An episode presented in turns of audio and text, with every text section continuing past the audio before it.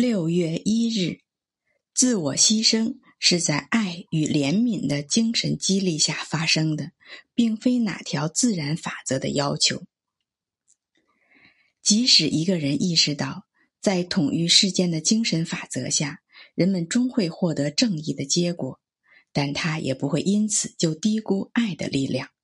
相反，因为明了众人的苦难和错误都是源于无知之后，他会更加坚定的信赖爱的精神，在爱的播撒中传递知识。适度的约束常常比贫困更难让人忍受，但却能带给人一喜一忧的收获。这正符合完美正义法则的规律。